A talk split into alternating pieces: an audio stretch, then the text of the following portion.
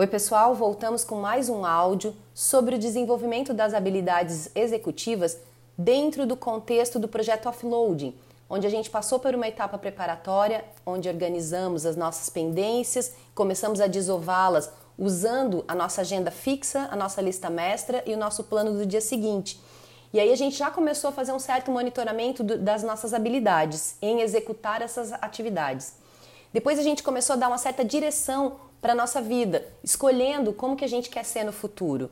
E continuamos monitorando então a nossa capacidade de executar as ações. E é nesse momento que a gente está. Hoje nós vamos falar sobre a habilidade executiva da flexibilidade.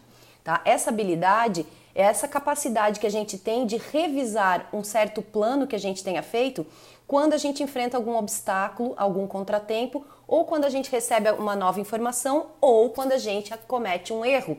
Esse erro pode ser cometido por nós ou pode ser não necessariamente criado por nós. Esta ela está relacionada essa habilidade, né, com a nossa condição de adaptabilidade quando a, acontece uma mudança. As pessoas que têm essa habilidade, elas facilmente fazem ajustes quando algo inesperado acontece. Além de serem capazes de, sei lá, a gente pode usar essa expressão, seguir o fluxo, né? Normalmente elas são pessoas criativas e têm um pensamento não linear. Por isso é fácil para elas sair daquele planejado e continuar executando o que ela precisa. E quem tem essa fraqueza, rotineiramente fica preso num loop, porque quando, quando um plano muda, ela não consegue sair, fica dando voltas ali ao redor daquela mesma, daquele mesmo planejamento. Então a necessidade de um plano B para essas pessoas parece que é uma surpresa. E mesmo que elas já tenham passado por isso muitas vezes, ainda assim elas não costumam fazer planos B e C. Então, o que, que a gente sabe a respeito disso, né? A flexibilidade, ela começa a ser observada na, na infância, lá pelos 3, 4 anos e atinge o pico, né? Tem, tem evidências dos neurocientistas e psiquiatras de que essa habilidade atinge seu pico lá pelos 8, 9 anos. Então, falando sobre termos neuropsicológicos, essa capacidade de mudar as estratégias cognitivas para responder às mudanças ambientais está ligada à dopamina, que é o, o neurotransmissor primário de suporte ao funcionamento do lóbulo frontal. Então, você juntando a flexibilidade com a ponderação em responder, aquela nossa capacidade de nos restringir, não sair dando resposta de imediato, não ser impulsivo.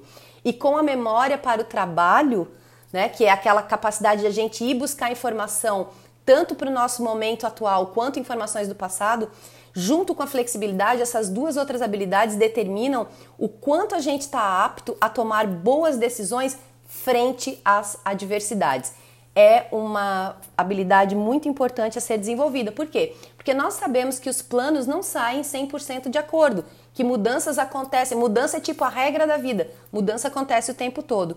Então a gente precisa tá, saber, né, ser flexível nesses momentos. E aí como é que a gente vai resolver se isso for uma fraqueza nossa? Então, sempre lembrando, né, tem três possibilidades: modificar o ambiente físico ou social, modificar a tarefa ou a situação onde ela ocorre e pedir ajuda para as outras pessoas, né? Então, por exemplo, se eu for, for pensar em modificar o ambiente físico ou social, né? Bom, a melhor maneira de resolver isso aqui, assim como no controle emocional, é evitar situações que requeiram muita flexibilidade.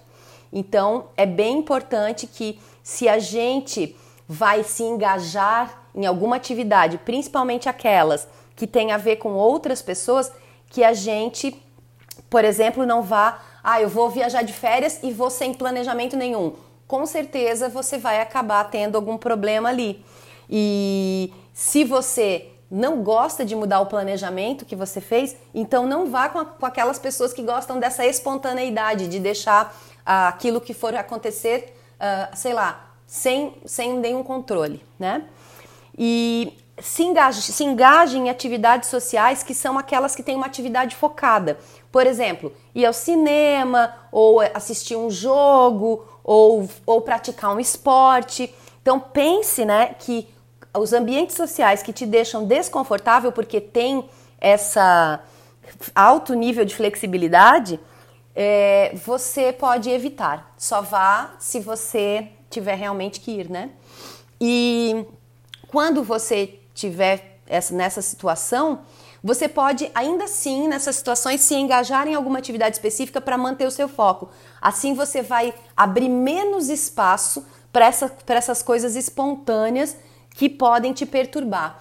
E uma vez que você identifique que você está é, irritado com essa coisa espontânea, flexível, com essas mudanças, então é, é, importante que você consiga se conectar com esse sentimento, que normalmente ele é de respiração curta, né? E, sei lá, e você pode usar várias técnicas. Você pode usar aquela a, a, respiração profunda, você pode contar 5, 4, 3, 2, 1, você pode usar o priming, que é uma outra técnica que eu já falei aqui também.